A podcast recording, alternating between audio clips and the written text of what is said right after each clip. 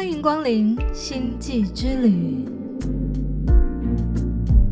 在这里我们尽情体验，分享人生的百般风景，分享心中独特的游记。我是你们的空姐李竹欣。这一周的旅程，实际咖啡的老板小二将带着我们从原本在花莲骑楼下的路边摊，踏入实际咖啡的店面。不止外在店面升级，内心的星际之旅更不能错过。你摆摊的时候，他们还不知道你在摆摊吗？呃，但他们知道，但是他们不知道我过得其实很辛苦。嗯哼哼那我也尽量不说。那直到有一次，他们突然之间，我妹就传讯息给我，说：“哎、我们已经在往花莲的路上了。”我好不紧张到死。我想啊，哇塞，我这嗯是什么什么什么没准备。然后嗯后来后来他们就是来聊，然后我妈就看到了，她就其实我爸当时他就对我说，他说如果真的不行的话，就就回台北就回台北。嗯但其实当时我听到这句话的时候，我心里是很不舒服的，嗯因为我觉得我目前我已经拼尽我的所有一切，但是我却只得到了这句话。我我就是就觉得我拼尽一切，但还不被认同，我就觉得很挫折。但我知道他是关心我，我爸也也直接也直接跟我说，也直接也直接跟我讲，他只是关心我而已。对，所以我当时我也没办法说什么，我只觉得我我应该还能再更努力一些。嗯那当时我妈他们看到，后来他们回去的时候，他们就藏了很多钱，就是在我房间。哎，房间的寻宝游戏开始。对，当时我妹就跟我说，她在她在我房间应该藏了七八个地方吧。哇然后！就是我就哎，虽然现在我在这边讲风凉话，但是听起来有点好玩的，就是在房间里面寻宝。对啊，但当时你应该不是很好受吧？我当时很 其实很不如果好受。对一个男一个正在外面创业或闯荡的男生来讲，就是这应该是我当时我算是我就是送他们上火车，然后我妹跟我讲这件事情，我就是突然之间我就意识到我是真的离开家里了，我是真的离家了。就是嗯以前我都还是家里的，就是就是因为你在对你在做那个呃工程师还有业务的时候，都还是住我都家里。住家里啊，对吧、嗯而且我就真的就是家里的小少爷，你大学也没有离开家里，也没有？离开家里对啊嗯所以我真的一辈子我都在都是在台北长大的，嗯嗯我都没有离开过我的家。嗯。哇，那这个法夹湾不得了，不得了！除 了就是让你在呃转换行业之外，连整个环境，包括外在的跟心理环境，都要一个大转变，对，从零开始，真的真的而且把之前的就是直接拆解对没错，重组。所以我当时我来到花莲，就是经历那些苦难，然后就是我看着我的所有朋友们、同学们，然后就是我当时还有一个很喜欢的女生，然后我就是看着他们，然后他们的人生都是在继续的，就是有人升官啊，有人生小孩啊，就是有人就是人生又怎么样怎么样怎么样，然后我会觉得只有我一个人就是停滞在这边，就是是真的就是寸步难行这样子，我就觉得很痛苦，就真的非常痛苦，但是也没有办法，因为这是自己自己自己选的。嗯，嗯我当时只嗯告诉我自己，我是可以回台北的，就是回台北就是最多就是一张一张车票，就就这样而已。嗯但是我自己告诉我自己，就是我不能认输，我只要一认输了，我前面的那些苦难就全部都是白费，就是一点意义都没有。所以当时我一直跟我朋友讲，就是我朋友说，就是创业失败也没关系啊，创业失败你还是学到蛮多东西的。但当时对我来说，我不是这样解读的。当时对我来说，创业失败就是失败，失败我所有浪费的这一年的时间，我损失了这一年的薪水，那我付出的这一年，我受了这些苦难，完全都是就是变成一团，就是就是一团屁，就是他什么都 他什么都不是。嗯，那我无法接受，我选择这条路成为一团屁，我没有办法，所以我就是不管怎样，我都是咬着牙一定要撑下去，一定要一定要撑下去。而且当时我是希望就是可以，因为我在这一段路上，我真的受到还蛮多人的帮忙的。那我希望我可以就是让他们告诉他们，就是我真的很努力，而且我也没有白被他们他们对我的期待跟帮忙。那我也我也想把这件事情做好，所以当时我自己在花莲的时候，我当时一天就是做了三份工作，就早上的时候摆摊，然后就是原则上我的我的我的一天的生活大概是这样，就早上大概五六点的时候我要起床，然后起来把我今天要要用的早餐的料就全部都炒好，然后茶全部煮好，然后就是就出门摆摊。那大概六点大概六点半的时候到我摆摊的位置，然后把我所有的东西全部解压缩出来，因为我的摊子就是很复杂，然后很繁琐，就是它是一个变形金刚对，嘛这，是一个变形金刚，对，就是很夸张。如果说有看到我的 IG 的话，就是可以看到我早期就是摆摊的照片，是真的蛮夸张的。然后当时我就把我的车就是停在旁边，我就把我车当做我的移动仓库，然后把所有东西全部塞在车上，真的东西还蛮多，我光出摊就要半个多小时，然后收摊也要半个多小时，然后这样就是大概七点出完摊，然后一路摆摊摆到十一点，因为我的就是我用的那个骑楼的那个店面是十一点半开，所以我十一点的时候我就必须要收摊，然后收完摊就是回到家里就是把东西全部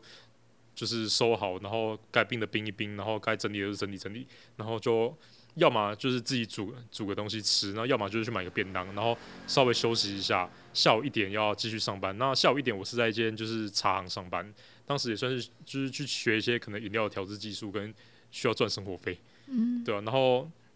然后在那个茶行上班上到五点之后，我再回家就是准备两人份的晚餐，因为我的伙伴就是我都会帮他准备一个便当带，就是带去咖啡厅吃这样子。然后七点的时候去咖啡厅，就是跟他一起吃晚餐，然后做到我们咖啡厅是做到十点，那我们十点打烊之后，大概十点半会回到家，然后再备就是我要腌隔天就是要用的料，就是把肉全部腌好，然后隔天五点起来就是继续继续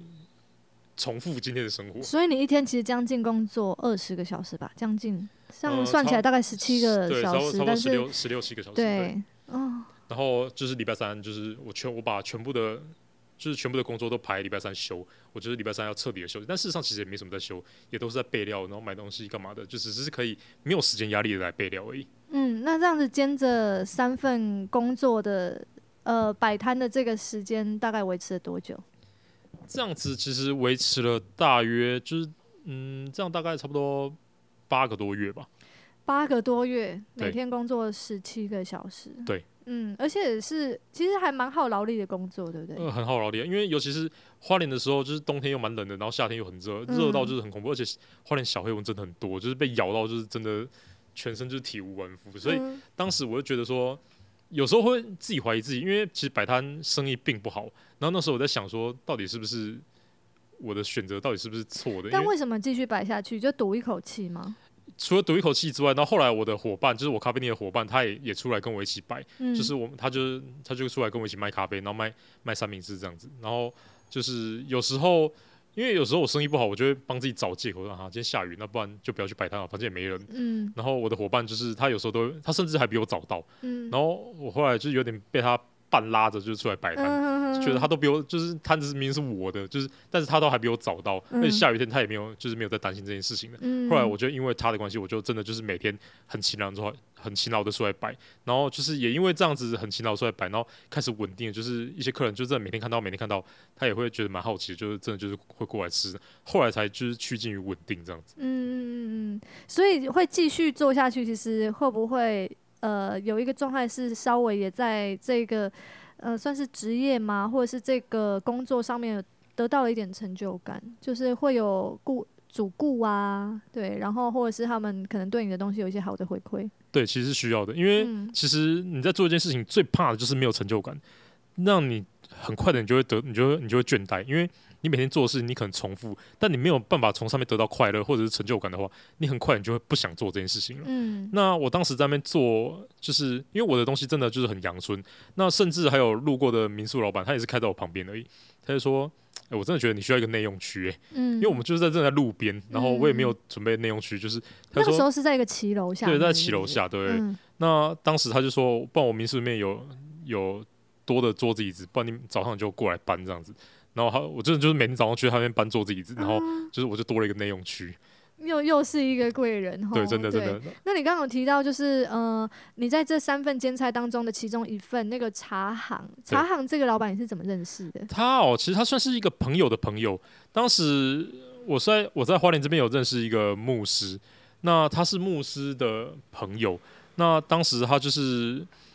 我们就是那个牧师也是辗转之下知道我想要待在花莲这边生活，嗯，然后刚好那个他那个茶行的朋友就是刚好他缺一个员工，他就问我要不要过去帮忙。嗯，那我就过去，我就过去他那边就跟他一起做。那其实他也教会我蛮多东西，而且他也是他也是我就是在花莲这边，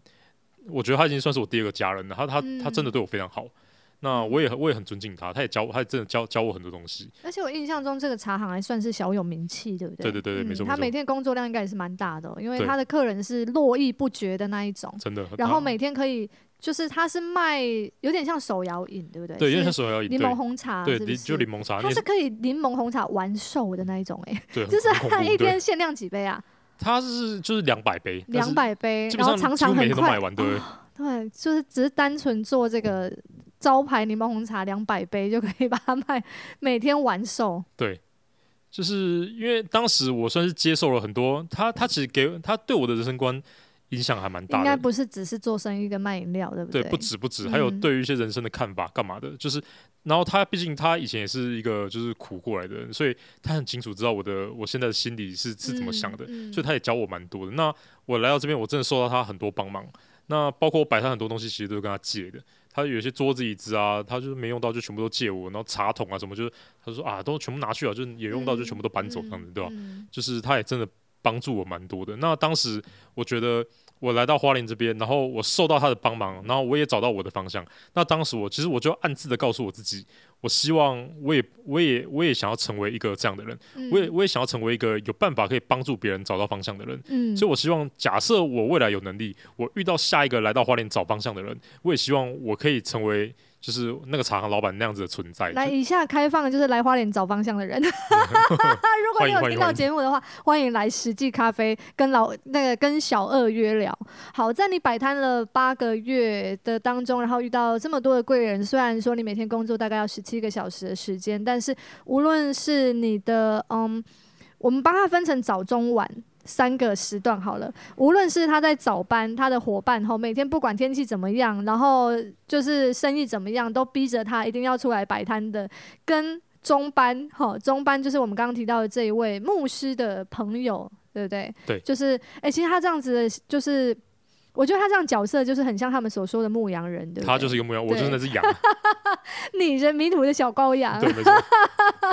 受到那个呃 柠檬红茶老板的呃指引，对对对庇护，然后到晚上的这个呃咖啡店的工作是他进花莲，就是呃一进门第一就是跟老板见面，第一次进到店里面就问他能不能教他咖啡，其实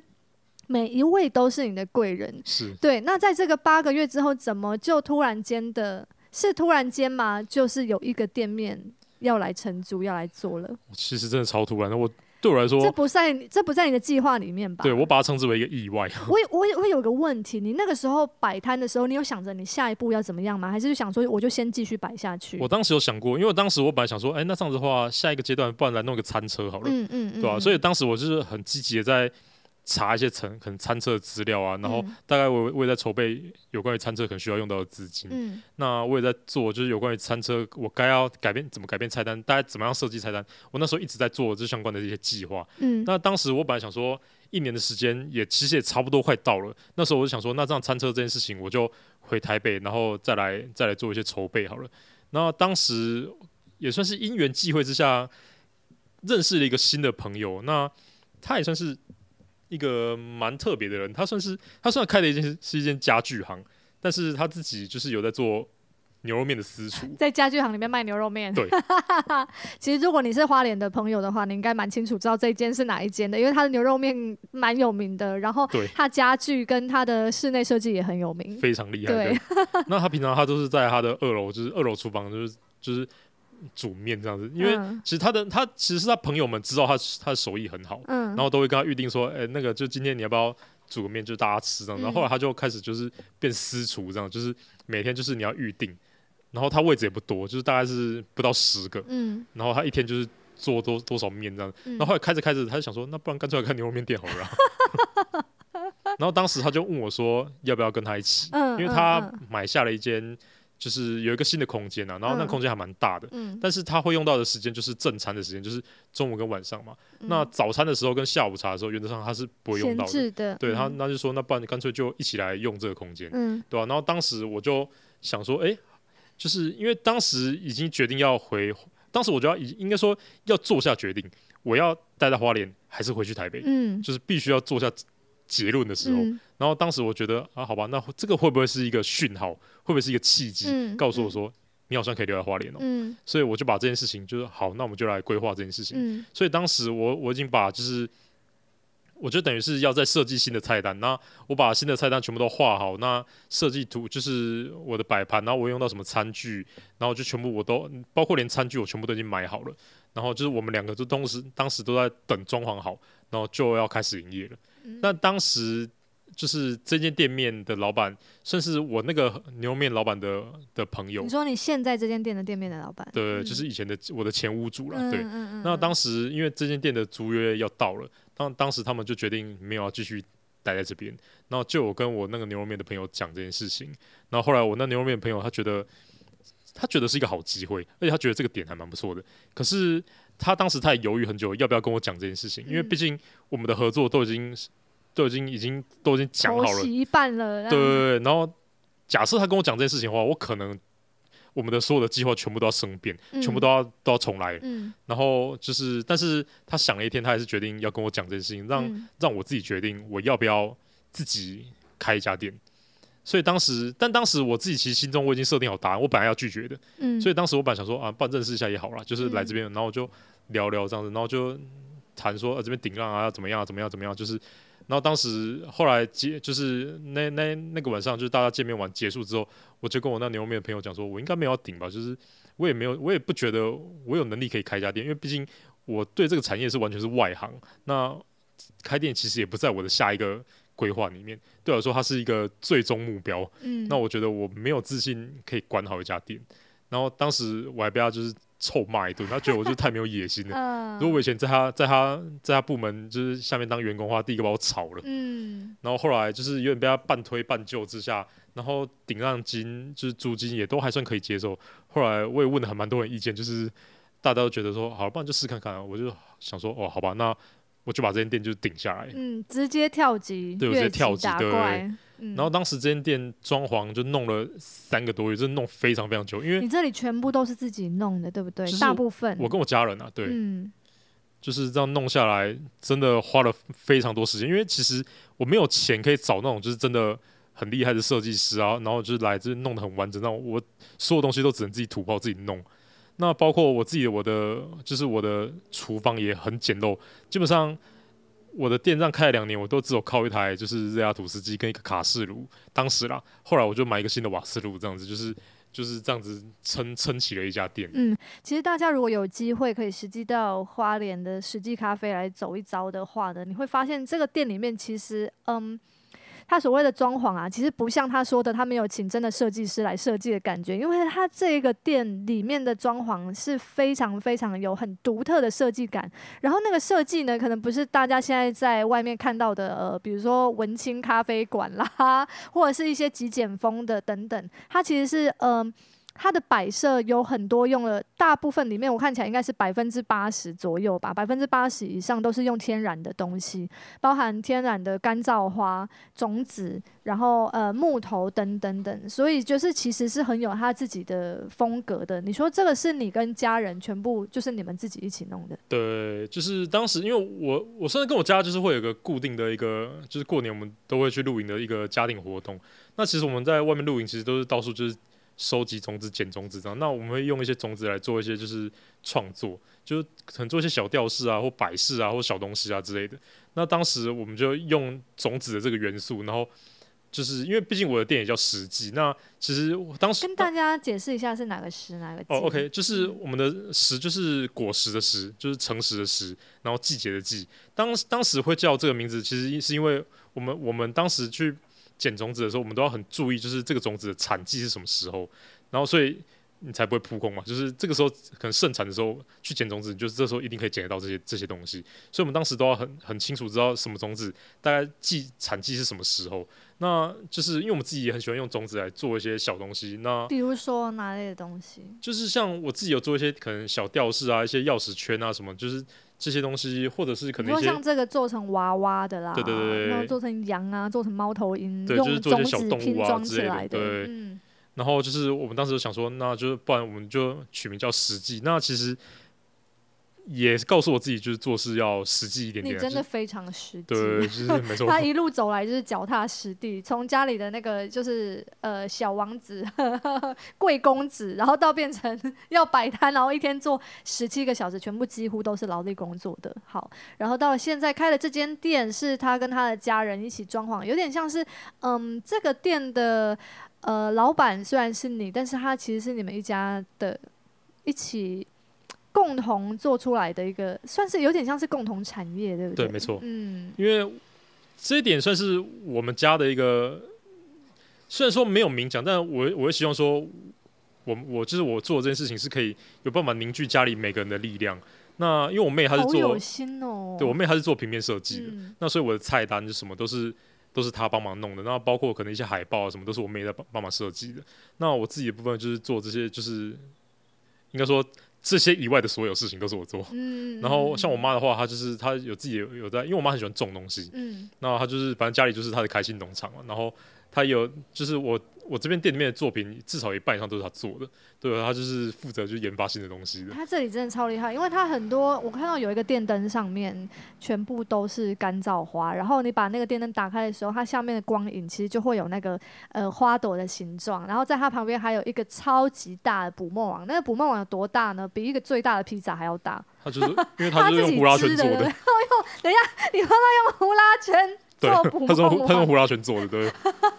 很厉害，而且那捕梦网上面还有还有一个那个是花嘛，有一个很大的花，那本来就长那样的花嘛。没有，那是用就是树叶粘出来的。嗯嗯嗯，所以就是这里面是充满了他们家人的创意，平面的是他妹妹的设计，然后立体的是他妈妈的创意，全家一起来做。嗯，所以你这样子进来这间店里面，有没有很多人看到这些摆设的时候，就会问你这个从哪里来啊？然后这背后的故事啊？也就是还真的还蛮常蛮常有人问到，因为这些东西都是市面上没有，他因为都是都自己做，你要买你买不到。嗯然后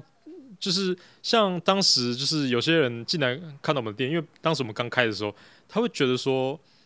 看起来应该是一家就是不怎么样店，但没有想到会这么成熟，并且这么这么完整，嗯，对吧？算是蛮让人就是出乎意料的。嗯，当时你就是急速的，呃，应该就是说要顶下这间店的考虑时间有多久啊？嗯，一个礼拜吧，诶，其实没有一个礼拜，三天的吧。三天，哎，你跟阿木一样，上一位阿木他就是从离开上一份工作到直接要开，他现在开了十多年、十年的这个工作室，他只有三天的时间考虑。嗯，其实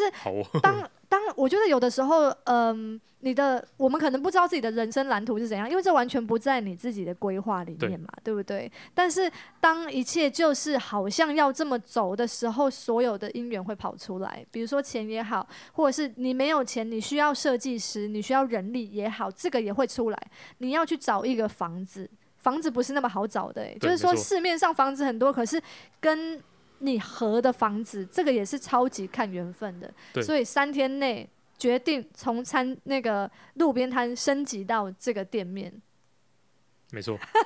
现在想一想还是觉得蛮不可思议的，蛮不可思议。所以，我我一直说，就对我来说，这是一个意外，因为当初我真的没有规划这件事情。那你的家人会不会就是当你说要点下一个店面的时候，他们其实觉得就会变成是赞成的，对不对？会他们是赞成的，他们觉得就是不要在路边摊，他们是能摆摊是能摆到什么时候？他可能也很心疼你，你在路边摊的，就是环境也没有很很好啦。对啊，对啊，嗯嗯嗯。所以当你点下这间店的时候，你们家人就觉得说，哦，那可以喽，你可以在花莲留下来喽。呃，其实最大差异应该是我爸，对，因为我爸就没有再跟我讲过这句话了，嗯对吧？他觉得说，哦，OK 啦，看起来算是有在做事啊。你记不记得？因为你们家是在台北嘛，对不对？当你们家人第一次进到这一个店面的时候，他们是什么反应？那个时候这里什么都还没有，但是就从你知道他们上一次看到儿子的工作的印象，还是那个住在很差的。顶顶楼的房中房里面，然后路边摊，一直到有一个可以遮风避雨，而且是一整栋的。那时候就是一开始他们来的时候，几乎也是看到这边的，就是有点算是废墟状态。然后那时候，那时候我就大概我有跟我家人讨论，就是我想要做什么东西，然后我大概设计就是在什么位置，然后我想要做什么样的东西，就是然后我们就全家人就是用一次廉价的时间。把这间店就是全部布置完成，嗯，当然也没有当没有到现在这么多东西啊，就是这些东西都是慢慢堆叠出来的。那当时就是用一些可能就是用一些时间把这边弄完。然后当时我爸妈他们看到，觉得说，哎，好像开始有点样子，就是有一个自己的店的的样子。那直到下一次他们来，因为他们下次再来就是下一个年假的时候，嗯，当时来看到这间店的时候，就是已经变得非常完整了。他们觉得说，哦，有了，现在有就是有这个样子，就是会很会有点感动吧？他们他们很高，他们很高兴，嗯他们是很高兴，我有办法从那样子，然后做到现在一家店面的老板这样子，嗯，对吧？他们是很高嗯兴的。嗯，然后呃，你之前有提到说，当你其实原本住在家里的时候，反而跟家里的情感跟沟通是比较疏离的。然后你离，但是你在离开家里的出来摆摊的那段时间，你又不太敢跟家里讲太多你在工作上面的事情吧，对对不对？所以现在这一间店，呃，大家一起完成了。我我想想必这个就是家人之间的关系，也是有一个很大的改变吧。其实我觉得最大改变的是我自己，嗯，因为我以前跟家里，其实我都只是过自己的生活我并不会管家人太多，嗯就是大家就是各过各的，就是反正就各忙各的嘛。嗯然后我当然学校或者工作啊，反正跟家里除了必要的交流之外，我就不太会有其他交流，我都躲在房间里面，或者干干脆就出去这样子。嗯，对，但是我来到花莲之后，我才意识到这件事情，就是家人对我的重要性，他真的真的对我非常非常重要，因为他们真的是无条件提供你任何的力量，然后就是他就真的是真的就是当你的后盾。那我当时我也我也意识到，其实我是我是非常需要这个亲情关系的，我自己非常需要。我以前本来还就是这种东西就是这样，就是当你每天在面对他的时候，你、嗯，你根本不会察觉到它的重要性。对，当你有一天你你失去它的时候，你才知道原来那个东西你到底有多需要这些东西，嗯，而？且就算你呃你现在在花莲大概多久的时间？这样算一算，三年多，三年多，将近四年好，即即便三年多，在自己就是打拼出来的堡垒里面，但是每次回家的时候，还是会觉得蛮有安全感的吧？对不对对对，没错，嗯，对啊，虽然就是说之前在家里每天在家里的时候，好像也没有什么感觉，对。但我现在回家是完全是不同的心态，我走的那条楼梯，然后就是我回家钥匙孔转开，那个那个那个感受，我都我我我在我心里的那个，就是那感受都还是很强烈的。嗯，我觉得在身体上面，像我自己，因为我自己不呃不算是我们家人的生活模式，就是因为我也没有什么跟他们一起建立的产业，所以我们家人生活模式就是比较像，的确像各过各的。可是想到的时候会联络一下，然后诉说一下想念，对。但是我也是的确跟小二一样是，嗯。我自己在我自己的产业里面努力了一阵子之后，有的时候，呃，就像你说的，就是他们可能不会多说什么话，或者是有些人可能是用骂的来当做关心，可是你会觉得非常的有安全感，不管是呃那个环境也好，或者是他们话语也好，即便像我跟我家也是两三天才联络一次，但是就是嗯，我们话很少哦，可是就讲一句，我就会知道说，哦，就是嗯。再怎么样，还是会有一个，他只要一句话或者是几个字，就可以让你很放松。没错，因为那就是你熟知的一切，就是你家人的一切，嗯对吧？嗯嗯所以来到这边之后，我自己其实那那算是我自己的自己的转换啊，就是我觉得说，那我是真的很很需要家人。我本来像我都我都我都不会抱我妈，但是现在回去我都是没事我就会抱抱她干嘛的。然后我妈一开始她会觉得我很奇怪，就是嗯吃错药是是哎呦，但她现在还是蛮蛮享受这个这个就是这个副作用的。所以是开了这间店之后吗？还是摆摊的时候就有了？算是来花莲过了一阵子之后，因为那时候一个人在这边生活的时候，其实我觉得最最痛苦的是自己生病的时候，因为啊病倒在家里，然后而且你也不会跟家人讲说，就是讲了也于事无补，但也更不想让他们担心吧，对不对？所以就只能嗯自己就是慢慢疗伤。然后当时就是来这边啊，过敏啊，然后被小朋友咬爆啊，然后干嘛的啊，跌倒啊，受伤啊，搬东西腰扭到啊，就是嗯诸如此类，就一大堆。所以当时算是很很真真的很怀疑自己，因为我把自己就是搞得一身伤，一身伤痛这样。嗯而且在这里的朋友圈跟在真在台北完全不一样，朋友圈跟朋友的数量都不一样，差非常多，像我这边，我嗯这是同年龄的人，可能一只手都算出来吧。然后以前在台北都是同年龄的人讲一些屁话，那对啊，也不是说讲屁话不好，我觉得讲屁话很棒，但是你知道那感觉是不一样的。对，这边的朋友长辈比较多吧？对啊，而且当时就是因为我跟我大学同学有十几个人，就是感情很好，我们大概两三个月就会见面一次。嗯，然后自从来花莲之后，我至少那两三年的聚会，我几乎都没有什么参加，嗯我就觉得哦，好好好不舒服哦。嗯嗯嗯 但是没办法，嗯，那当你现在每天看着店面的这一切啊，因为这一切就是你的家人一起跟你就是创造出来的，嗯，每一就是他的我们不能讲一砖一瓦啦，这里没有一砖一瓦，不是从房子开始盖起来的哈。它每一个呃每一个木头啦，然后每一个柜子啦，就是多多少少每天你在收店的时候，会不会有那么一点，就是哦，你的家人好像都一直陪伴着你的感觉？对，其实有，而且其实我当时我第一次就是算是第一次我理解到我自己身为我我是一个老板的身份的时候，其实是我第一天。来这边开店，然后我第一天拎着一包垃圾站在我店门口的时候，当时我在等垃圾车开过来，然后我看着我大家这这这群人就是在等垃圾车的的的这群人。因为我们隔壁就是两家，就是花莲很有名的的咖啡厅，就在我们正隔壁而已。对不对，那我当时看着这两这两个老板，然后还有旁边博肯，就是大家都是做生意的人。那其实我看着这些人，他们都是都都是这附近的店老板。那我才意识到，我今天我也是用一个老板的身份站在这里等乐色车，然后拎着这包乐色。我从那天开始，我就觉得，嗯，对我是一个老板。然后当时就是我我以这个开始以这个心态来经营来经营这个地方。那后来回到回后来回到家的时候，我也都我也我也会很自豪的跟我家人讲说，我现在真的是管理一家店的，我是一个是一家店的店长。那我也管理这家店，我也创造了这个空间。那包括就是店里面的可能桌子椅子，桌这桌子也是我做的。那在这之前，其实我也没有学过什么木工。那这个真的差不多是一砖一瓦了啊。对，就是刚好朋友有工作室，然后去外面借他的工作室来做我的桌子。那其实很多人都会说，就是就是为什么要。要这样做，就是因为其实也没什么钱，我也没办法去买，就是太高级、太高级的东西。就是因为开一家店是真的，就是难以想象的花钱。就是当你那些杯子、盘子，你一次要买大量的时候，你就会发现到，哇，真的很贵，是真的超级贵的，嗯，对吧？然后就是我会觉得说，就是开这家店对我最大的挑战是，我必须要强迫我自己做很多我本来不会做，然后我本来不愿意去触碰的一些东西。而且这样听起来，是不是有慢慢的拓展你的格局？从你原本觉得哇，这东西很贵，但是现在逼不得已，你。必须要一次把它大量的买进来，你进去跟出去的钱其实会扩张的，对吧？你的眼界也会跟着这些东西格局一起变大。对，因为我以前就是，就我是一个，我真的是一个很节俭的人，就是，然后我每次看到这些东西的时候，就是真的价格太高，我会完全完全无法下手，就是没有办法，那已经是对我来说是一个制约了。但是后来开了店之后，我会觉得说，这个东西如果适合我店里面的话，就算它价格稍微高一些些，我都。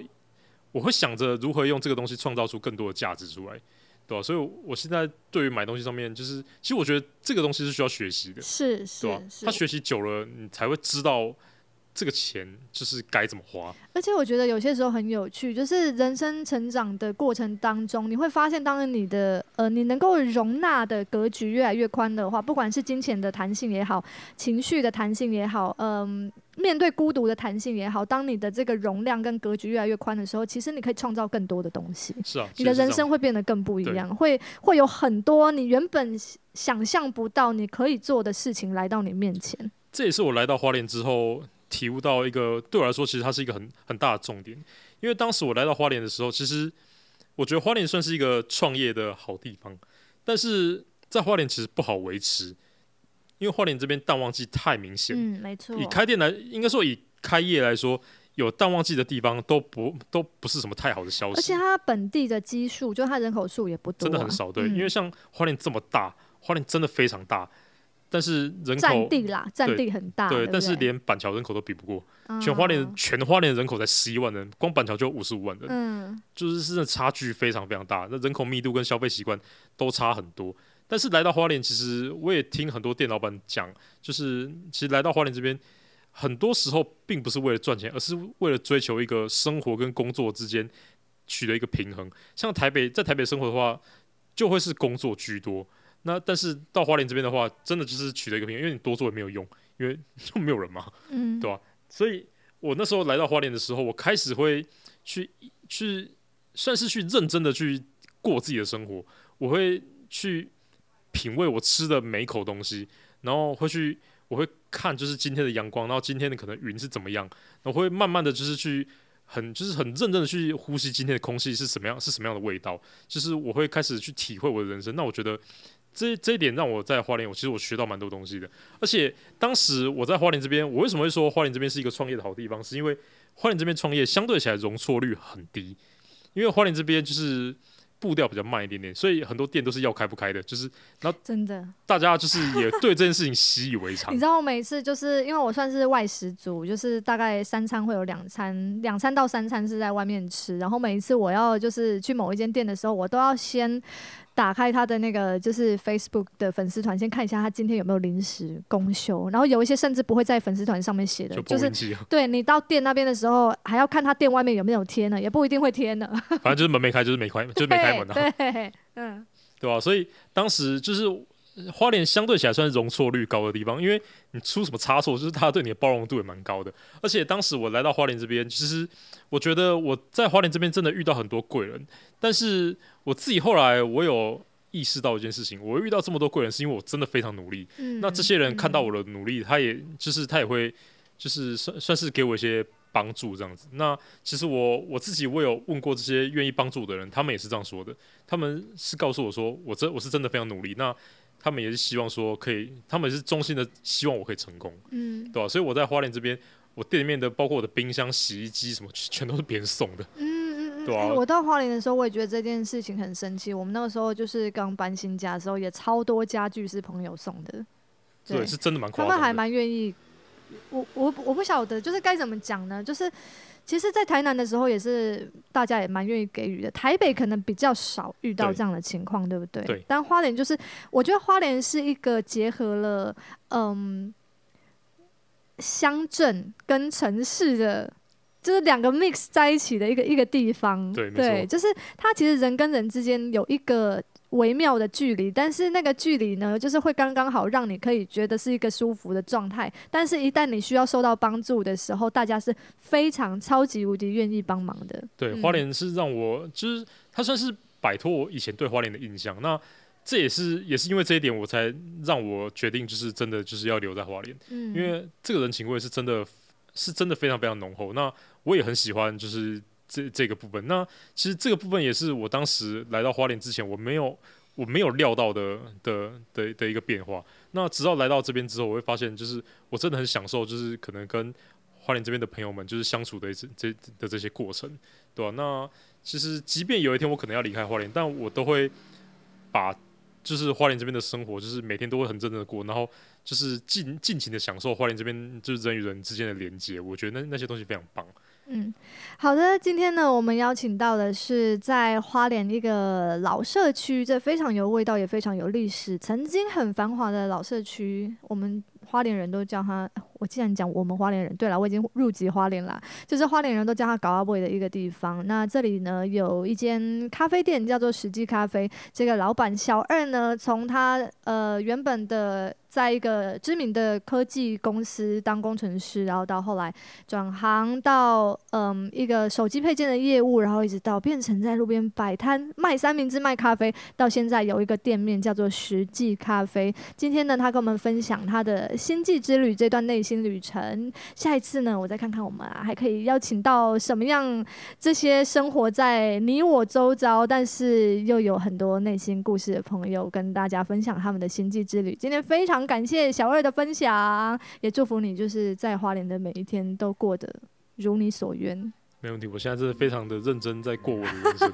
好，然后也欢迎大家这个有空呢，实际的到实际咖啡来走一遭。那我们也会把嗯详细的这个资讯呢放在我个人李竹新的粉丝团上面。我们下次见，拜拜。拜拜。李竹新和《昨日说再见》专辑全台成品见面畅谈会，二月五号晚上八点到九点，在台北信义成品三楼音乐馆；二月七号下午三点到四点，在高雄成品大圆百店；二月二十号晚上七点半到八点半，在台中成品圆道店三楼阅读书区。期待和你见面，我们到时候一起唱歌聊天。明日的花花只是开在